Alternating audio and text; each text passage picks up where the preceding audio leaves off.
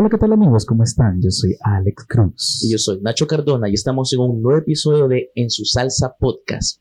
Esta tarde, noche, ya casi terminando septiembre, estamos con Andrea MacLeod. Me hicieron la aclaración, para no regarla, respecto del apellido, porque dicen que la gente aquí coloquialmente se pronuncia de cierta forma, pero aquí vamos a ser correcto. Pero. Sí, cabal, aquí no le vamos a decir MacLeod. Y MacLeod. pero artísticamente como, conocida como Andrea la comediante. Bienvenida, Andrea, ¿cómo estás? Ay, pues súper bien, muchas gracias por invitarme, estoy súper contenta de estar acá. Y sí, cabal, es MacLeod, no MacLeod, no McMuffin, no McDonald's. Sí. no señora Claus. No puede ser, no puede ser. Reina Magnicil. No, no, había mencionado cuántos, cuántos chistes o sobrenombres pueden salir de, de, eso. Sí, varios. Sí, no, varios. o sea, sí, sí, me imagino yo. Sí. Bueno, Fue una infancia dura entonces. no, porque al menos tenía un apellido chido. Ah, okay. sí, se distingue. Cool.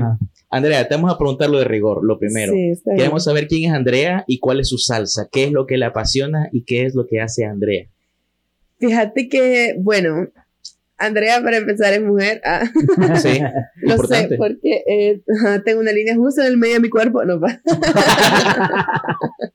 eh, bueno, yo creo que mi salsa es la, diversidad, el aventarme y el probar distintas cosas. O sea, yo aquí estoy sentada y he tenido un recorrido de venir desde primero estudiar estaba en las muchachas guías, de ahí que estudié medicina un tiempo, no me gustó, me pasé a psicología, de ahí en psicología hacía trabajo voluntario, de ahí hice, un movimiento estudiantil sobre el medio ambiente, al mismo tiempo aprendí malabares, era malabarista, fundé un circo social, después de eso trabajé en educación, en crianza, en orfanatos, He dado también, de ahí me especialicé en mindfulness, en meditación vipassana, empecé a trabajar más con la meditación, viajé por el mundo, hice un blog, em, tengo el canal en YouTube, ya no lo seguí, porque también pues uno se va diversificando, pues soy, soy psicóloga clínica también,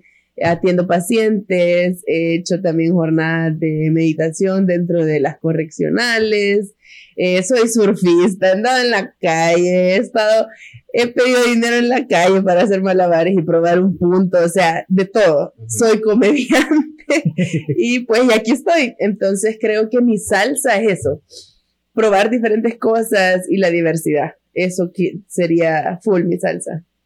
Ok. He hecho teatro también. Por si, por si tenían la duda, de casualidad, de casualidad no bailas. Eh, cuando estaba pequeña armaba coreografías de la Britney Spears. Ah, es, que, nosotros bromeamos mucho de que este es el podcast de los bailarines. Nosotros, ah. somos principalmente bailarines, de hecho nos conocimos bailando. Ah, qué ah, es una buena fiesta, una fiesta. ¿Cómo se conocieron? Bailando. Bailando. no, pero sí, la verdad a través del baile. Sí, a través, a través del baile, o sea, bailamos, bailamos juntos eh, en un crew de hip hop dance y toda la cuestión de hace un par de años, pero la verdad es que muchas veces hemos traído a gente haciendo de cualquier tipo de cosas, profesionales, artistas, emprendedores, y, de la, y la gran mayoría, no tengo el, voy a sacar el porcentaje para dar el porcentaje exacto, pero diría que un 70-80% por alguna razón se metieron al baile, aunque sea por, por curiosidad, no sé. Entonces, quería, queremos, queremos saber la duda y qué bueno que Britney estaba en los inicios ahí con las coreografías. sí, ahí anduve, la verdad. Sí, eh, no es intencional, gente, la verdad no es intencional, pero precopiando antes del episodio. Así le llamamos, no es que precopiamos de verdad, pero precopiando antes, del episodio eh, nos, nos comentaba Andrea que también salió de la UCA. Qué casualidad, ¿verdad? Ah, sí, salió de la UCA. ah, Timuca, ok, ok. Somos, aquí somos Timuca, la verdad. Fui instructora. ¿Y dónde empezó eh, medicina? Porque... En Evangélica estudié dos años y medio, pero me di cuenta que no me gustaba, es que sufría demasiado, yo decía que aburrida aprenderme todo de memoria y sentía que mi, lo que yo tenía para opinar no importaba, era solo tenía que aprenderme todo de memoria. Entonces, como a mí me gusta meterme en las cosas con todo, me metí a la Cruz Verde a ser voluntaria. Y pues no es secreto para nadie que la Cruz Verde es como la versión pobre de la Cruz Roja. Entonces, íbamos en unas ambulancias que tenían unas unas sillas. Ah, no, no, unas sillas. No, unas sillas, pero unas bancas de madera como de las pupuserías, vea, bien agarradas en la, en la, mm, en la ambulancia, y entonces íbamos ahí, bueno. vomité, o sea, un relajo, pero eso aparte. pero la primera vez que me subí a la ambulancia, como eso se movía y nos íbamos moviendo en demasiados lados y yo me mareo en, en los carros, llegamos al hospital con el enfermo y yo solo saqué la cabeza y empecé a vomitar y a vomitar y me dicen, ¿usted es la enferma? Y yo, no, yo soy la que la ayuda. y la persona que venía de enferma me dice, está bien, no se quiere ponerse la cabeza, le digo. Cambiamos de lugar. Y bueno, estando ahí, nada, me di cuenta que realmente, pues mi idea de estudiar medicina era ayudar a otros. Estando ahí, pues había una persona que se había rajado la cabeza por andar borracho. Ah. Entonces, lo llevamos y todo, lo cosieron y ya se fue. Y yo dije, el problema de él no es haberse rajado la cabeza, el problema de él es que es bolo. Y el problema de que es bolo es que algo le pasó para que él sea bolo.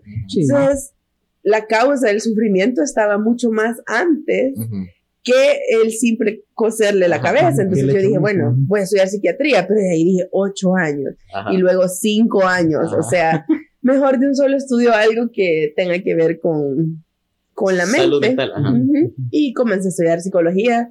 Y desde que me cambié, de hecho, fue como una de las mejores decisiones que tomé. Y en la universidad, pues fui presidenta del, del, del grupo preuniversitario. y gracias a eso me abrió otro espacio para ir a unos de parte del liderazgo estudiantil que hay aquí, que te llevan como a, a Jujutla en ese tiempo y vives una semana como viven ellos y empecé un proceso de formación, voluntariado, entonces siempre estuve ocupada durante la universidad. Fui presidenta también de la facultad, representante de ah. facultad, o sea, de todo, pues de la verdad que me desarrollé súper chido y conocí personas que también tenían otra ganas de ayudar a otros y cambiando desde la mente las cosas. Ok. Al rato se ver con Frank Rubio de nuevo al espacio. Porque sabe todo esto, muchacho. está bien, está bien. Ok, yo, yo quiero preguntarte, ¿cómo es que, bueno, ya, ya, vimos que la versatilidad, obviamente, es, es, es, el trademark, vea. Sí, la versatilidad es una mejor palabra, fíjate, para describirlo. Bueno, bueno, la cedo para que lo utilices. Soy una persona versátil. versátil. bueno, la versatilidad es como el trademark, pero ¿cómo es que va saltando eh, de cuestiones como, porque realmente la medicina es una carrera sumamente formal, la psicología afortunadamente tiene como muchas ramas que te permiten hacerlo más o menos serio. Sí. Sí, la verdad. O, sea, siempre es serio, pero es una ciencia no formal. exactamente, exactamente. A mí me encanta la psicología. Mi, mi, madre es psicóloga, entonces siempre he estado como rodeada de todo tipo de cuestiones y bueno, en fin, ¿cómo es que haces la transición a teatro, a comedia, a, a como estamos ahora. Fíjate que fue bien interesante porque yo me metí, como te digo, empecé a ser presidenta y empecé con todo ese tema de... ¿Eso fue hace cuánto? De liderazgo. Entré en el 2011 en la universidad. Tenía 21 años, creo. Sí, 21.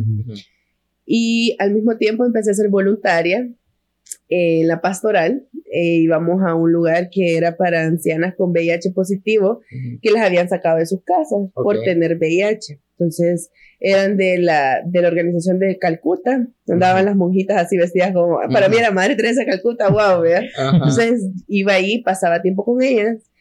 Y pues el VIH en su desarrollo, las personas empiezan a tener luego demencia. Entonces pasaba que con ellas eh, había una señora que pues no, no daba, ¿verdad? Entonces, pero su trip era tocar la guitarra imaginaria. Entonces, y mi trip era tocar la batería imaginaria. Entonces, hacíamos nuestra música, estábamos en banda, teníamos nuestra banda. Imaginaria. Imaginaria. Chivísimo, miren, se nos llenó. y así, un montón de tiempo y fui encontrando pues este tema de cómo el arte eh, podía comunicarse, y Adam Patch y todo este rollo, de cómo el arte podía comunicar mucho más que yo solo llegar a hablar con ella o algo, sino que ya empezamos a pintar, empezamos a hacer un montón de cosas. Un día fui a Paseo del Carmen y vi unos malabaristas y yo estaba impactada, o sea, porque me encantó todo lo que hacían y los juegos que hicieron me parecieron bien profundos a nivel psicológico, porque yo ya estaba estudiando psicología. Entonces, eh, ya entendía un montón de, cosas de la mente y para mí fue muy interesante ir a ver cosas que yo de cierta manera intuía. Y verlo ya escrito fue como, wow, este es lo mío, ¿vea? Y empecé a ver el análisis de la, los malabares con la, con la psicología y todo y bueno. le dije a ellos como, hey, miren, no quieren ir allá a un lugar donde hay unos ancianos con VIH a dar un show. Vaya, me dijeron 20 dólares. Yo, vaya, les dimos 20 dólares y se fueron. Y de ahí le dieron el show a todos los ancianos que estaban allá y todos bien animados y no sé qué. Y de ahí me invitaron a ir a su casa. Y ellos vivían todos en una casa, vivían como quizás 15 personas en una casa. Y ahí descubrí lo, el tema de los malabares. Y todos eran jóvenes que estaban en los semáforos. Y todos venían de historias de bastante pobreza, hasta el punto de que yo una vez fui al baño y les digo, miren, ¿y por qué hay tanto papel periódico en el baño? ¿Y a dónde está el papel higiénico? En mi ignorancia, pues, porque ellos usaban el papel, el papel periódico como papel higiénico. Y ellos eran tan buena onda que la próxima vez que llegué tenía papel higiénico. o sea, ah, y yo no, no entendía, ¿verdad? Estaba, era bien ignorante, Y bueno, ahí me enseñaron a jugar malabares. Y de ahí vi cómo los malabares a mí me habían apoyado como a descubrir que podía hacer cosas que no creía posibles. Y empecé a leer la psicología de los malabares, no sé qué. Y de ahí empecé, tenía un novio para esa época que vivía en una comunidad aquí en Las Palmas y él estaba con el trip de que él era teólogo y decía que el rostro de Dios está en la gente pobre y en la gente que sufre. Entonces él vivía ahí. Mm, y yo le digo, mira, ¿por qué no hacemos un, un, un taller de malabares para los niños? Vea, para que aprendan a hacer malabares. Vaya, empezamos a hacer un taller. Eh, la graduación del taller fue ir a hacer un, un show de, en el semáforo con todos los niños. Recaudamos como 50 dólares y ahí los niños dijeron, vamos a la pizza, vea, porque ese era su trip. Claro. fuimos con el dinero a la pizza y todos estaban como impactados de que podían, con su esfuerzo, haberse comprado una pizza, vea. Y seguimos ese proceso por dos años. Y ahí yo dije, ¿qué les voy a enseñar a estos niños? Y yo, pues a mí me enseñaron ellos y, o sea, no sabía. Y me metí aquí en el teatro que tiene la UCA, con Dinora Cañengues, que ella es muy, muy buena. Y ahí empecé solo a copiar todas las clases que ella nos daba. Yo al salir anotaba todo lo que hacíamos para irlo a repetir al, allá, a la comunidad. Vean. Así pasé casi todo el año. Y ahí fui dándome cuenta cómo el teatro a nivel psicológico me ayudaba a hacer un movimiento eh, como de persona, seguridad, eh, el ser consciente de las partes, del pie. Y estaba como en todo ese trip de de el cuerpo y cómo conectar con el cuerpo. Y gracias a que estaba con este grupo de jóvenes, se metió ahí un poco a la casa tomada y conocí a alguien que me habló de la meditación vipassana. Y ahí fue que dije, hey, qué interesante irse 10 días a estar en silencio absoluto y meditando 12 horas. Y ahí pasé a la meditación vipassana. Estando aquí en la universidad, pues en el teatro, vi el afiche de stand-up comedy que puso Fer, uno de los primeros cursos. Y yo desde que estaba pequeña, yo veía stand-up de chiquita. En Sony Entertainment daban ese que se llamaba Whose Line Is It Anyway, que era de impro. Yo pasaba viendo eso, Ellen DeGeneres, y me encantaba. Yo decía, ay, ojalá hubiera un bar aquí en el país donde se presentaran comediantes, vean. De ahí vi el afiche y dije, bueno, voy a probar. No pude ir la primera vez porque estaba ocupada en todo esto ocupaciones que me había autopuesto, pero, pero eso era eh, los talleres o un show, show un show. Era, era los talleres. Ah, los talleres. ¿De qué estamos hablando? ¿Como de 2012, 13? 2013. Por ahí ya llevaba tres años en, los, en las otras cosas, vea. y presenté, presentamos, de hecho, una obra de teatro como graduación del grupo de teatro, que fue bien cantar de pájaros, se llamaba una cosa toda toda una crítica social y yo salía con hasta numerales en todas partes porque yo era la de la comunidad, yo traje la comunidad aquí al teatro, de todo ese rollo. Y bueno, ahí en el 2003, finales del 2013 quizás o 2014, fue que yo tomé el curso. Y ahí conocí a Fernando, eh, luego me incorporé al grupo de comedia eh, y empezamos a tallerear, a trabajar. Y en ese tiempo pues tenía chistes, pero quizás no eran tan buenos. Y, pero me presentaba usted, de modo, vergüenza no tenía. ya había pasado hasta pedir en la calle, pues no, realmente no, no. Dije, bueno, voy a probar. Y era algo que de verdad me gustaba. Estaba en la comedia para el 2014, pasé 2015 y ya en el 2016, pues quise hacer un viaje corto de 10 días a México en mi carro dije yo, no solo voy a ir y vengo, ve. Y se me arruinó el carro en Playa del Carmen y me tuve que quedar ahí en lo que lo arreglaban cuatro meses. o, sea, obligado. Casi obligado en Cancún. Uy, ahí en el Caribe. Se me volvió el carro en un paraíso, vea. Ni modo. Ni modo. Y va la suerte que yo fui a un, a un hostal y pregunté, miren, no saben, aquí me quedé un día y le dije, no saben dónde puedo rentar un apartamento porque me va a salir más barato que pagar en un hostal, vea. Me dijeron, que nosotros estamos buscando voluntarios que quieran trabajar aquí y nosotros le damos estadía y un tiempo de comida. Y yo, ah, anóteme. y ahí me quedé, y estaba una cuadra de la playa, o sea, una cosa suerte. Pues viví ahí un tiempo y de ahí me empecé a preguntar. Uh, para ese tiempo trabajaba en un caminet pero había, había terminado el proyecto y solo tenía que hacer unas cosas en la computadora. Por suerte, me llevé la computadora porque dije yo, y siempre me atrasaba en el trabajo y dije, voy a llevar la compu para trabajar en estos 10 días, yo dándome paja, ¿vea? Pero me sirvió porque con esa computadora, pues avancé el trabajo, lo entregué y empecé a preguntarme qué quería yo en mi vida realmente, qué era lo que me hacía feliz. Acababa de salir de la universidad, me había graduado en octubre, tenía ese trabajo, había ahorrado durante dos años porque yo siempre quise viajar y dije, yo voy a ahorrar el dinero, no sé cuándo ni cómo voy a viajar, pero algún día, cuando me llegue la oportunidad, no voy a, no voy a decir, ay, no puedo porque no tengo pisto. No, algún día voy a quedar embarada en, en México, que la mujer. y bueno, tenía el pisto ahorrado, investigué y había hecho un curso de meditación vipassana y dije, bueno, quiero profundizar mi meditación porque soy psicóloga y en la medida en que me conozco yo también a mí, puedo entender al, al otro, ¿vea? Entonces, planeé un viaje de un año, me fui a Medio Oriente. O sea, primer viaje sola y me voy a Medio Oriente, a la otra mitad del mundo, a hablar el idioma que no conozco. O sea, ¿A qué parte fuiste? Primero me fui a Israel, estuve, bueno, Palestina, Israel, estuve tres meses ahí y estaba 15 días meditando, 15 días viajando, 15 días meditando, 15 días viajando.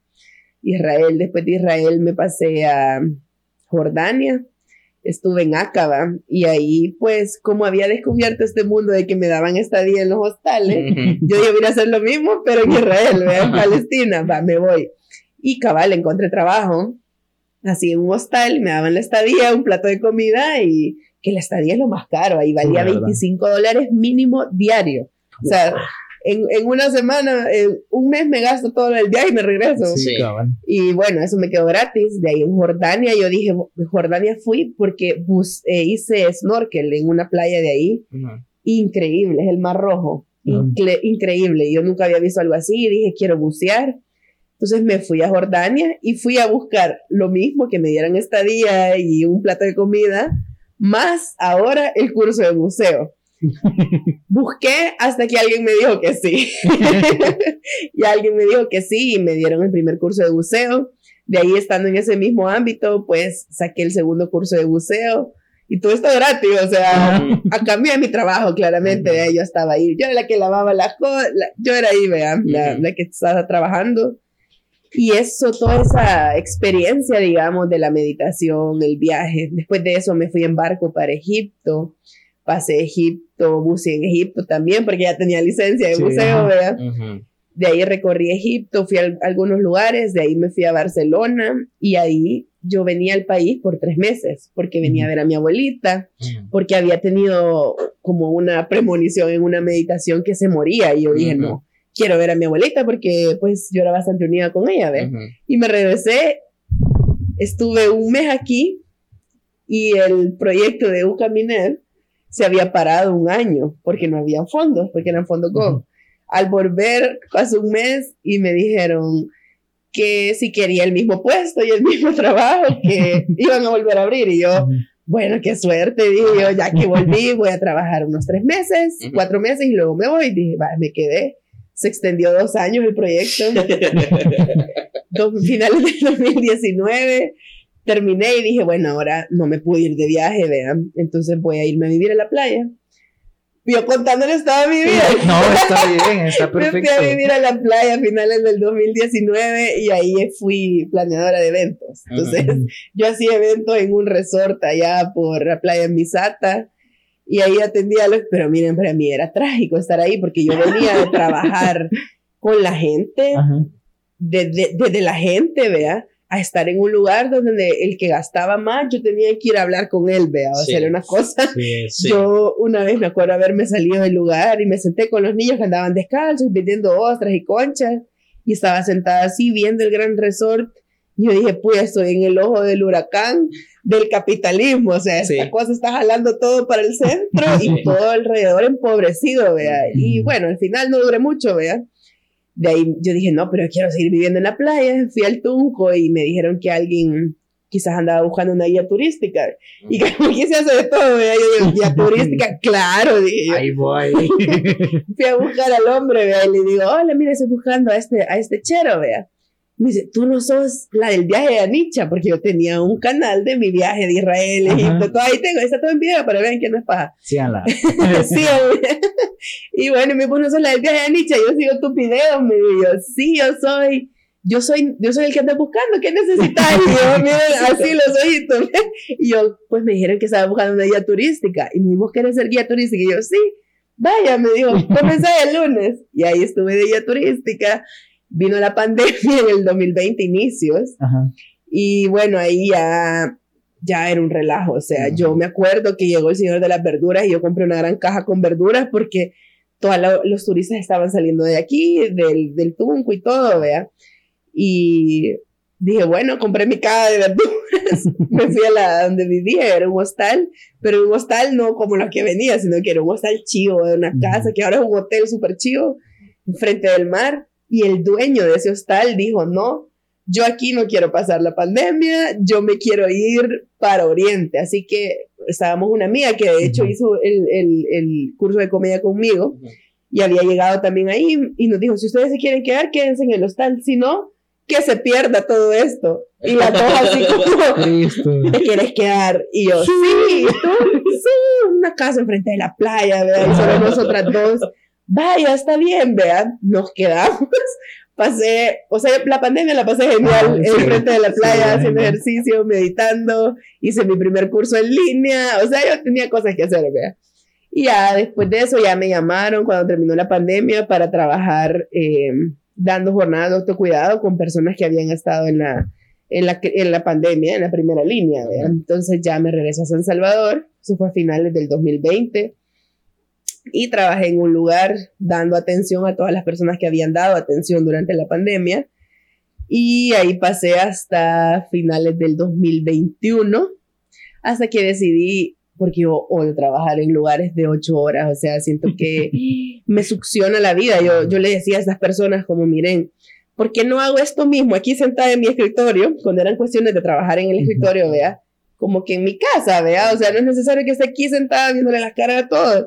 Y me decían, no, es que necesitamos ver que estás trabajando. Y yo, eso me parece tan retrogado que miren, me da una cólera, o sea, yo soy excelente en mi trabajo y tener gente encima aquí en el cuello que me quieran estar viendo y no poder estar en mi casa con mis chuchos, o sea, era una cosa trágica.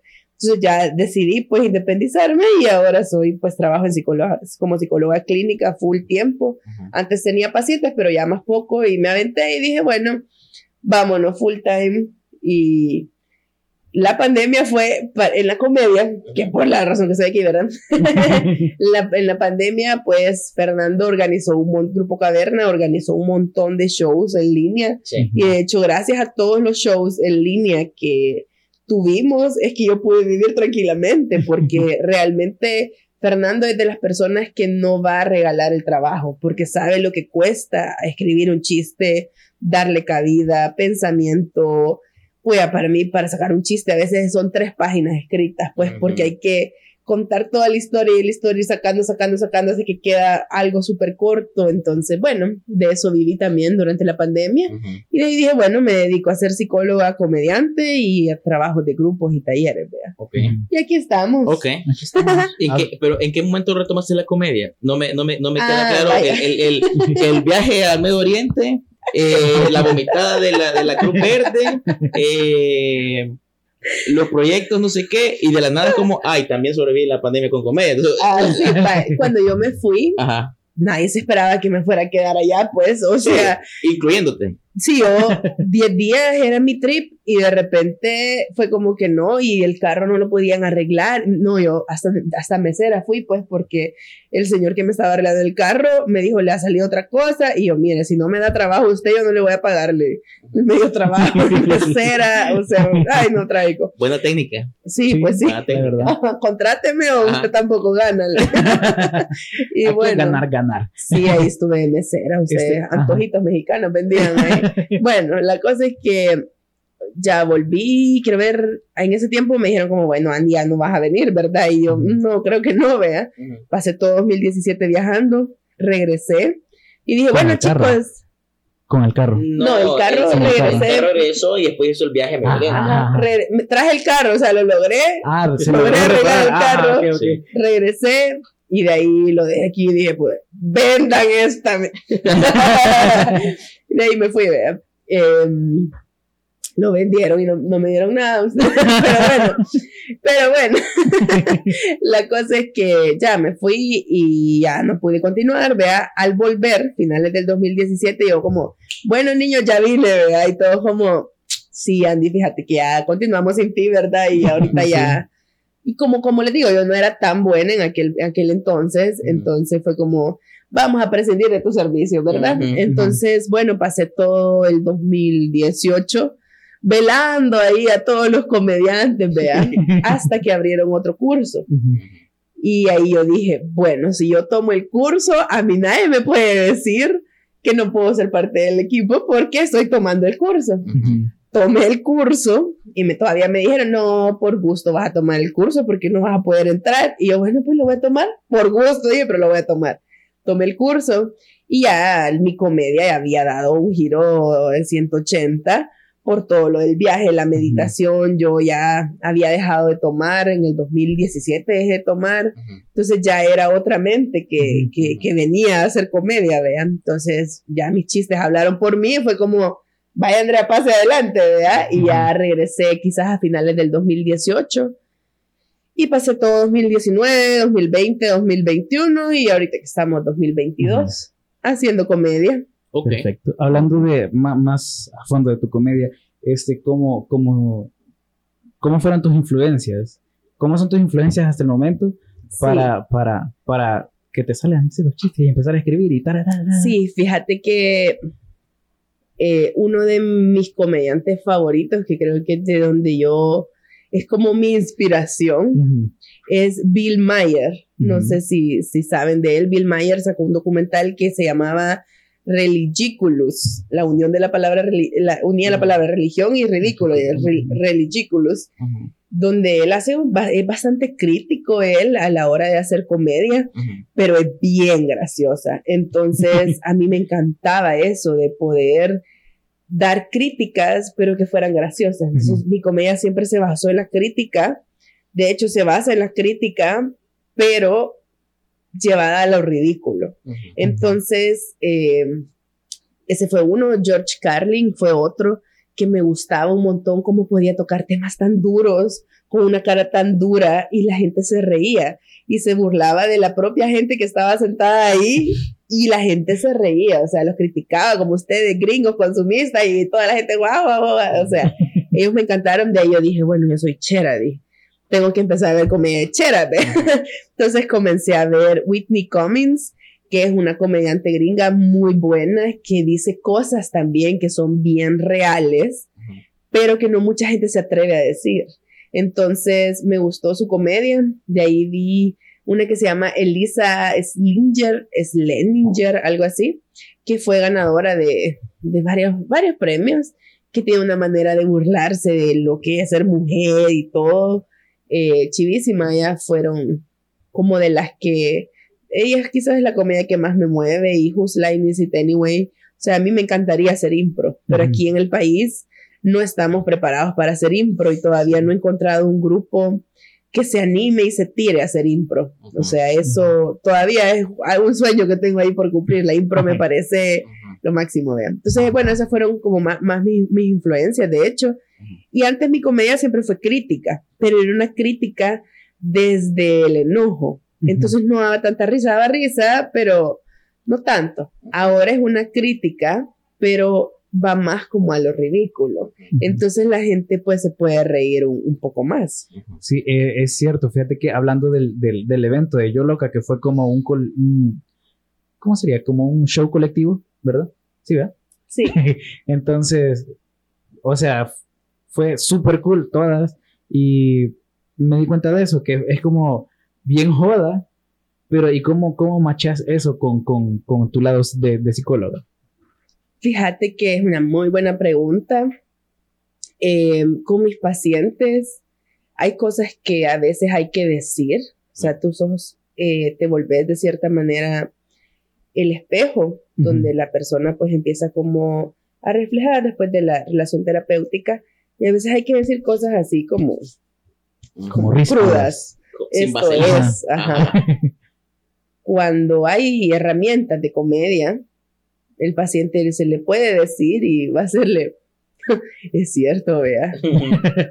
Entonces creo que eso ha sido para mí como un plus y también la facilidad de habla, eh, la facilidad de conectar ideas y el hecho de trabajar en, en ambientes como en talleres grupales.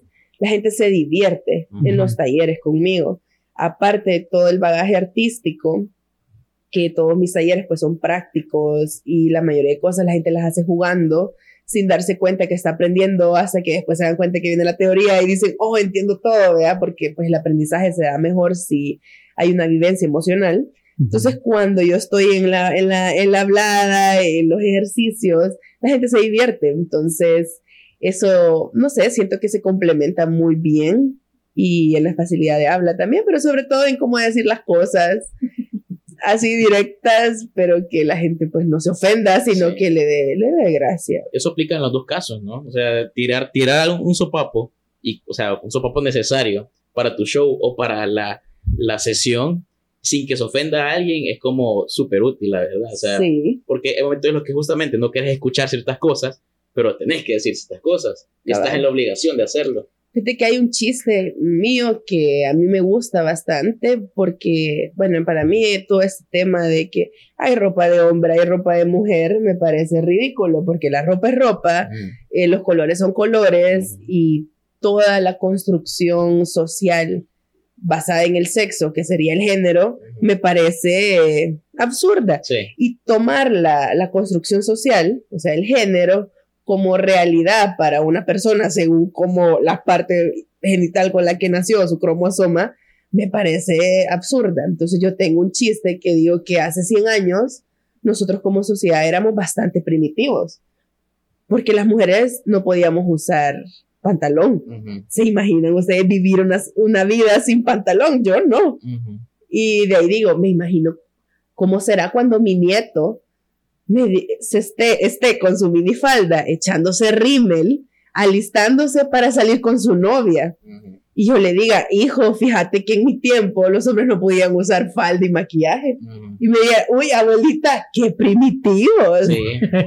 y ahí va, después va todo una gran construcción del chiste, donde hablo sobre temas de política, donde hablo sobre temas de problemas de... Eso no estaba en el Yo Loca. Ajá, sí. Eh, eso ahí ya empiezo a desarrollar un tema más político. En un chiste que empezó por la, que la ideología del género, que a mí me parece ridícula, porque no, nada me va a definir a mí como ser humano, nadie me va a venir a decir qué tengo o no qué tengo que hacer, porque si tengo pelo largo, corto, o sea, nadie me va a venir a decir nada. Entonces, todo eso en un chiste cabe perfectamente. Entonces, sí, eso, eso a mí me encanta, el poder poner alguna idea mía, por ejemplo, en un chiste y que la gente no se ofenda. Ahorita estoy trabajando en un chiste por el Día del Niño, ¿verdad? Que es que como trabajé en educación, en crianza respetuosa, en método Pickler, un montón para los orfanatos, todo esto, a los niños se les trata con respeto, pero la mayoría de gente piensa que el niño es como, ay, el niño. No, el niño está a tu nivel, solo que no puede hablar y es más chiquito, pero merece lo mismo. Entonces, allá veíamos que cuando vos vas a, bañar a un niño, la mayoría de personas solo agarra al niño, le empieza a quitar la ropa y a bañarlo, ¿vea? Y es como, no, vos llegarías donde una persona adulta y le quitarías la ropa y le echaras agua, no, le pedirías permiso, hablaras con él, dialogaras, etc. Entonces, viene la premisa, ¿cómo sería si le habláramos a los adultos como le hablamos a los niños? Esa es la premisa del chiste. Y ahí empieza toda la construcción ridícula de, por ejemplo, yo decirle a una amiga, mira, Fernanda, si no te comes el queso, ya no me puedes hablar, ¿ok? y estamos reunidas fregando con unas amigas. Oye, ¿qué Fernanda está hablando? No, ¿verdad? Como no se ha comido el queso.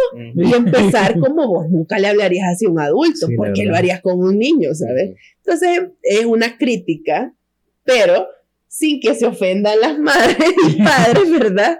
Y darle una voz a los pobres niños que no pueden decir nada, pues, porque los pobres todavía no entienden que tienen derechos. Sí, ¿sabes? Al final eso es, eso es, eso es crítica social, la comedia es crítica social en su expresión primigenia, o sea, es el origen de... Ajá, se me vino, ahorita retomando mi idea, si no se me va a ir, se me vino a la mente cuando dijiste que, ah, le voy a quitar la ropa al niño y lo voy a empezar a bañar. Es como cuando, o sea, es un poquito, según yo, es como, así lo relacioné, pero es como cuando llevan a Rambo a la cárcel en la Rambo 1 y le quitan toda la ropa y le empiezan a bañar con una manguera. Solo eso se me olvida en la mente. Tortura. Tortura, ajá. Super dark, super dark. Sí, imagínate vos como niño estás bien al suave, sentado, existiendo, vea, porque el niño existe. Vaya, vámonos. Y de repente alguien te, te levanta la ropa y es como y vos estás así, ¿qué está pasando? Y te echan agua y si lloras te dicen, ¡ay, mi amor, mi amor! Y vos estás así como, ¿qué está pasando en este mundo? O sea, es bien duro. Inserte escena de Rambo, por favor. y con la manguera cabal, cabal.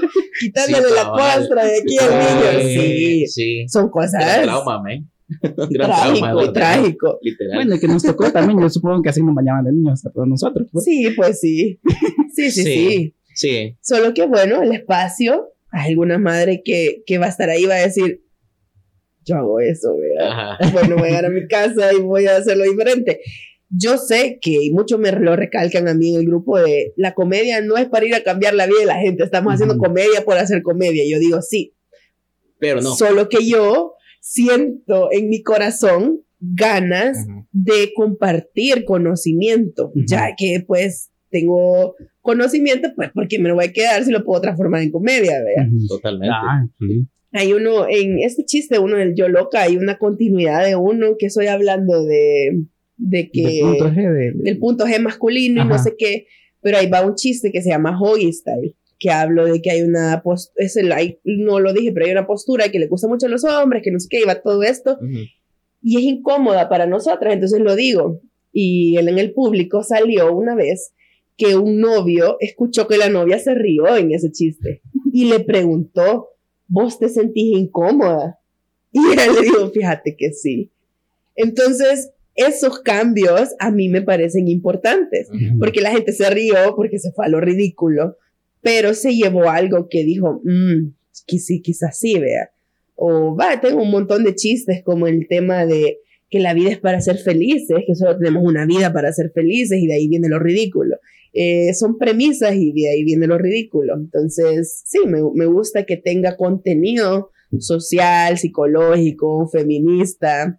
Aunque los feministas de mi país creen que no es feminista, es feminista mi cosa, pero sí. yo sí lo defiendo como mujer en el hecho de cómo veo yo la realidad y lo, como yo lo voy a defender y me voy a parar ante el público y voy a decir, miren, eso es lo que he construido y esto es. Y aunque vengan las críticas, por sobre si es que soy mujer, que es muy alta, que porque dice la palabra punto G masculino, que qué rara, que está loca, etcétera. Todo eso cae encima, pero realmente también estamos hablando de tabús, o sea, el punto G masculino es un tabú, por ejemplo. Totalmente. Ajá, entonces es ir votando eh, los paradigmas. los paradigmas, exacto, con risas, que eso y también hacernos leña nosotros. Sí, al fin y al cabo yo creo que la comedia es un espectro bien grande que cada quien lleva su comedia pues personal a, como, como bajo su punto de vista y bajo su, su perspectiva de la vida y así que hay, hay distintos tipos de comediantes, la verdad. Sí, creo que creo que si tenés esa vocación de enseñar con un chiste, la verdad es que súper bien. súper bien. Sí, esa, esa es como la línea, digamos, lleva trabajo porque no, no es tan sencillo y a mí me gusta ser como bien meticulosa en el tema de no estar eh, como reproduciendo chistes misógenos, no estar reproduciendo la cultura misógena, la cultura machista, que está bien arraigada en nosotros. Entonces a veces es bien fácil salir con un pam, pam, pam, un chiste que ya sabes cuál es el, un final machista o misógeno, pero no tendría para mí un valor. Si viste, somos tres salvadoreñas. Entonces estamos hablando que en un mundo de 6, millones de habitantes, pues en nuestro grupo somos tres, tres mujeres salvadoreñas, hay otra mujer en otro grupo y se acabó, pues estamos contando con una mano eh, las comediantes mujeres que hay en el país, vea. Y en sí, los comediantes también son pocos, vea. Sí. Justamente yo te iba a preguntar, eh, en primer lugar, ¿cómo definirías tu estilo a partir de las herramientas que utilizas? Ya mencionaste lo de lo ridículo y toda la cuestión, esta cuestión de aprendizaje. Hace poco tuvimos aquí a, Kelly, a Pachu Girl y todo, y nos comentaba cómo ella utiliza mucho el sarcasmo y la ironía y toda esta cuestión. Y hablábamos de, de la referencia que, que, por ejemplo, yo que consumo eh, algo de comedia stand-up mexicano, que era lo de Carlos Vallarta, lo mencionábamos porque adicionalmente él tiene experiencia en doblaje, que también ella tiene. Entonces nos estábamos haciendo cuestión y yo le decía, a mí me parece increíblemente genial, pese a que yo no soy un fan de la comedia, así, humor negro, pero él lo prepara de una forma en la que te hace cuestionarte, o sea, como, jajaja, abuela, sí, vea. O sea, a nivel político, como sí, no sé qué, vea, y por eso votan por el PRI. Vea, o, o ah, no sé qué, vaya, saquen su Biblia, no sé qué. O sea, eh, la, la, la composición de su personaje, a pesar de que es sumamente ácido, te deja, te cuestiona, o sea, te, te hace cuestionar ese tipo de cosas, ¿verdad? Entonces, ¿cómo definirías tu estilo como comediante, como las herramientas principales? Y se me acaba de olvidar otra pregunta que te iba a hacer. Pero como algo cuando me, cuando me cuadra aquí, pa, no mentiras. Eh, no, pero que se, se, me olvidó algo. si quieres te respondo la primera en lo que te acordás. Sí, por favor, gracias. ¿Qué es la, qué es la? El ¿Cómo, estilo cómo, definirías tu estilo de comedia? Fíjate que yo siento que soy como un personaje, ¿sabes? A mí me gusta desde la ropa me gusta que la gente se lleve la idea estereotípica del ser mujer. Ay, viene esta bicha hablando de, de, los bichos, ¿vea? Y que de ahí empieza la comedia de, uy, ¿por qué no estás hablando de esto? Eso me encanta a mí, porque la gente está esperando una comedia rosa, dulce, y ahí todos somos felices, y de ahí viene como esta, esto, esta comedia un poco ácida. Entonces sí diría que mi comedia pues empieza desde la, las contraposiciones, sería lo, primero. Eh, de ahí pasamos a una crítica social, eh, cuestionarnos realmente cuál es nuestro papel como personas, cuestionar. A mí eso me encanta, el cuestionamiento, entonces que pues un Martín Baro es lo, principal para cambiar una realidad, pues la problematización. Entonces, bueno, el cuestionamiento, eh, me gusta que la gente que con dudas se pregunte, que vean más allá de lo que está ahí en la, en la caja, ¿vea? Que vean más allá y digan, bueno, en 100 años vamos a ver para atrás y vamos a decir, pues qué ridículo que los hombres no podían usar falda y todos con falda dentro de 100 años y van a decir, qué ridículos, así como nosotros vemos para atrás y decimos, qué ridículo que las mujeres no podían usar pantalón, ¿qué les pasaba? Ve? Pues llevar, sacarnos de esa caja, vea eso. Em, me gusta la comedia también, el humor negro. Tengo chistes sobre orfanatos, eh, que son maneras de traer eh, una problemática social que a mí en lo personal me duele un montón saber que hay muchos niños que están valiendo en los orfanatos. Me duele esa, esa realidad, pero no me voy a poner a llorar en el escenario. Lo que hago es comedia ácida sobre los orfanatos. ¿Por qué? Porque quiero que la gente se lleve esa información y se lleve en su cabeza ¡Ey, orfanato! Vea, sí, los niños del orfanato. Sí, hay orfanato, porque la gente se acuerda que hay orfanato. Sí, la gente ni sabe que hay niños porque no les hacen marketing. ahí va el chiste, por ahí va el chiste. Entonces, eh, sí, o sea, yo quiero que la gente se lleve información. Que se pregunten su papel en la vida, que salgan de la caja en donde de cierta manera la sociedad nos ha metido a todos y que se den cuenta pues que como a mí me encanta decir al final todos nos vamos a morir, entonces tratemos de vivir la vida lo más feliz que podamos, ver. Entonces hay bastante filosofía también de meditación en mis chistes, espero yo que se note, ¿verdad?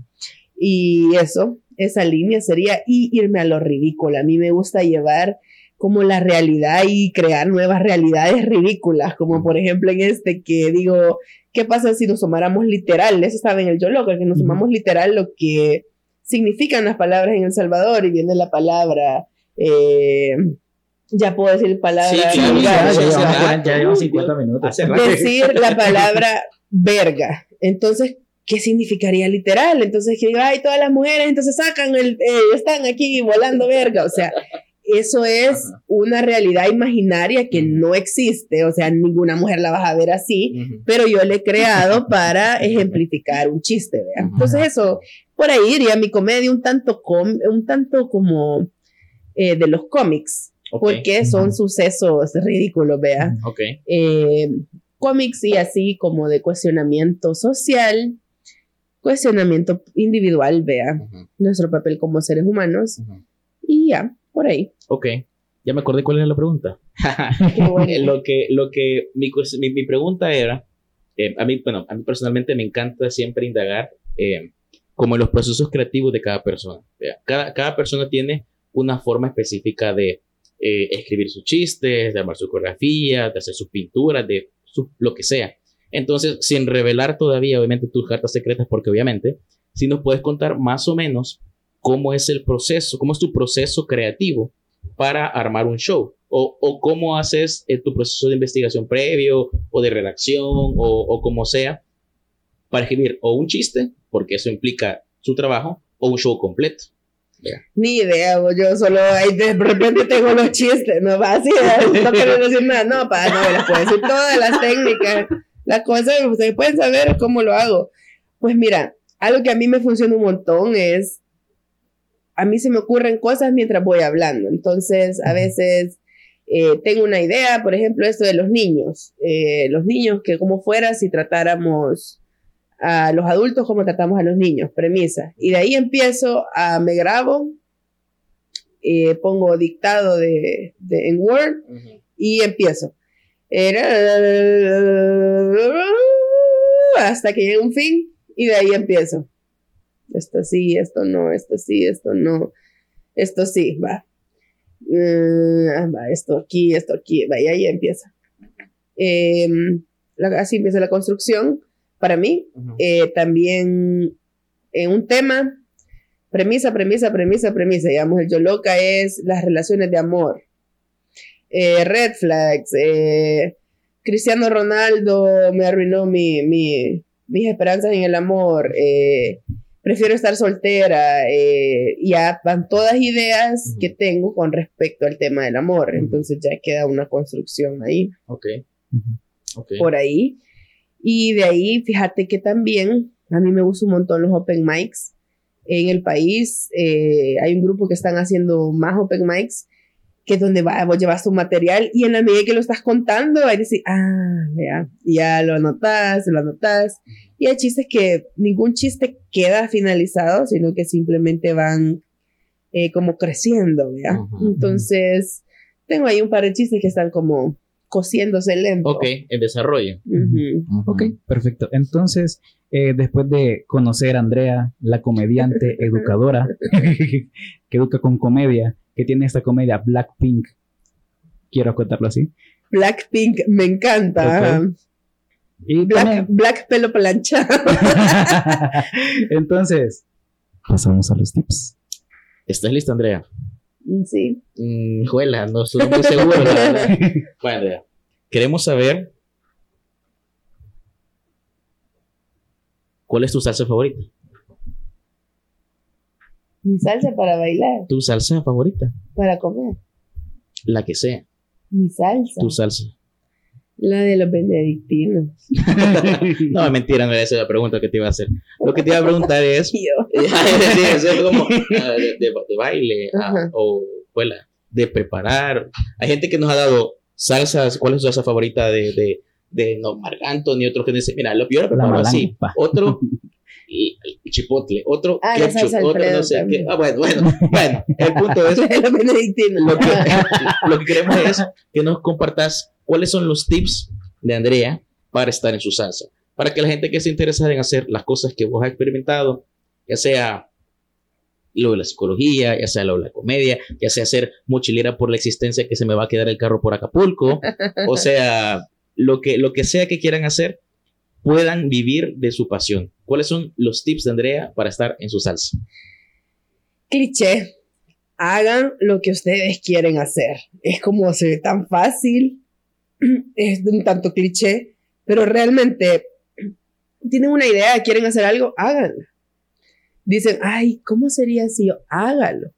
Y, y si proba, hágalo. Eso sería para mí lo principal. O sea, porque eso es lo que a mí me permitió tener muchas experiencias de vida y no dudo que voy a tener muchísimas experiencias más, porque cosa que se me ocurre, veo, también hay que medir consecuencias, vea, no vamos a tenernos ideas como, ¿qué vamos a hacer la heroína? No, no. o sea, cosas como quiero aprender a lavar, hágalo. Y sobre todo, que creo que esto ha sido como la luz que ha guiado toda mi, mi vida hasta los 32 años que tengo, es que todo lo que haga tenga un valor para servir a otras personas. Eso para mí es básico. El servicio a otros y hacer lo que a uno le gusta. Si tú decís, ¿será que aprendo malabares? ¿Vas a poder ayudar a otros? Sí, vas a hacerlo. ¿Será que viajando vas a poder ayudar a otros? Hacerlo. ¿Vas a inspirar a otros con lo que haces? Hacerlo. Pero siempre en tu mente que esté el tema de servir a otros, servir a otros y hacer lo que realmente te hace feliz. Como me gusta siempre recordar, hemos nacido en un mundo que no tiene ningún sentido, no tiene ninguna lógica, es un milagro que el, el, agua esté donde tiene que estar y no esté flotando. O sea, no sabemos por qué fue así, pero así es. Entonces estamos en este mundo sin sentido, sin fin, sin objetivo. Y hay una sociedad que nos hace creer que aparentemente hay cosas establecidas por hacer y que hay que seguir entonces algún camino que la sociedad te dice, pero realmente todo eso es inventado. O sea, el gobierno es un invento, ¿verdad? El dinero es un invento, todo ha sido inventado es como que han hecho una maqueta en un espacio en blanco y han dicho, vaya, vivamos todos aquí arrejuntados. Pero si vos te salís de esa maqueta, ves que el mundo es muy amplio y que realmente no había ni objetivos ni reglas, nada. Simplemente la experiencia de vivir. Entonces, tomando eso como premisa, cualquier cosa que tú decidas hacer porque te hace feliz, hacela. O sea, de todas formas, no tiene sentido nada de lo que está en este mundo, no tiene sentido que exista el sol, la luna, que el viento, o sea, ¿qué es todo eso? Estamos acostumbrados a que esté ahí, nos han dicho sí, la ciencia, etcétera, pero realmente todo es un sinsentido, entonces hay que vivir, realmente vivir por lo que a uno le hace feliz. Eh, a mí me gusta mucho el tema de pensar también que uno crea la felicidad en cuanto, tomando en consideración también los aspectos sociales, vea, pero uno toma las decisiones en su presente que van a ser la construcción de la felicidad en un futuro. Franco Escamilla dice, le agradezco a mi yo del pasado, dice, o hay que mi, que mi Franco del futuro lidie con eso, Lidia, no sé cómo se pronuncia, tenga, resuelva este problema, mi Franco del futuro, dice él. Y es una filosofía ahí, realmente, o sea, quiero estar feliz, pues entonces tomo decisiones de manera diaria, constante, a cada segundo que me lleven hasta ese objetivo. Eh, esa sería como una de mis principales eh, tips, digamos. Y siempre que uno diga, bueno, es que no sé si hacer, nos vamos a morir, te vas a morir, yo me voy a morir. Nadie se va a acordar de Andrea la comediante de aquí a 100 años, vea. Quizás mi nieto en su minifalda echándose rímel va a decir, ay, mi abuelita, qué linda era. Pero hasta ahí, pues, entonces, creo que se sufre más por lo que no se hace que por lo que se hace. Creo que a mí se me fue a quedar el carro allá, me sentí mal, sí, sufrí, sí, pero al mismo tiempo descubrí otras cosas. Entonces, nada, eso. Hagan lo que les apasiona, lo que les mueve el corazón. Inviten a salir a esa persona que siempre les ha gustado. Ese, es un chiste, ese es un chiste. pero, aplica en la vida. aplica, aplica, claro. O sea, no es como que la tengan. Pueden ganar. Sí, o sea, de todas formas. Mira, aquí ellos querían hacer un aquí estamos en el podcast, ¿va? Ellos eran bailarines, dijeron, bueno, vamos, aquí estamos, aquí estoy, o sea, realmente hacerlo, lanzarte, hacerlo. Eh, y algo económico que a mí me ha funcionado, ahorrar dinero y no esté gastando dinero en babosadas, o sea, hay que ahorrar la mayoría del dinero, todo lo que me va a dar estatus, que el zapato, que la cartera, que la, todo eso, no, o sea, no, es pérdida de tiempo, eh, mejor como invertir en educación, invertir en este tipo de instrumentos que te ayudan a llegar a tus objetivos. Yo invertí en algún punto en malabares, ¿vea? Ahí tengo mis malabares caros, pero ahí los tengo. o sea, son, son cosas que mi tabla de surf es cara, mi buggy, mis aletas, o sea, me costó pista, pues, pero me dan experiencia, vea, y no es una cosa de estatus. Entonces, eso sería en resumidas cuentas. Ok, perfecto. Ok. Qué bonito episodio, de verdad.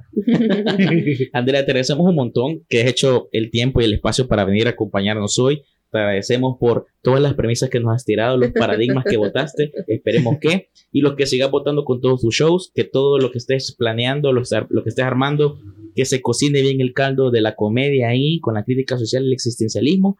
Y nos escuchamos pronto, perritos. Muchas gracias. Bye, cuídense. Ay, qué bonito esto. Vaya. Mike, pero qué buen tour te has echado, la verdad. Sí, pues tú. Vaya, ya oigo diferente. Así no estabas oyendo vos. Se oye bien chivo. La... Sí, fue un gran tour, la verdad.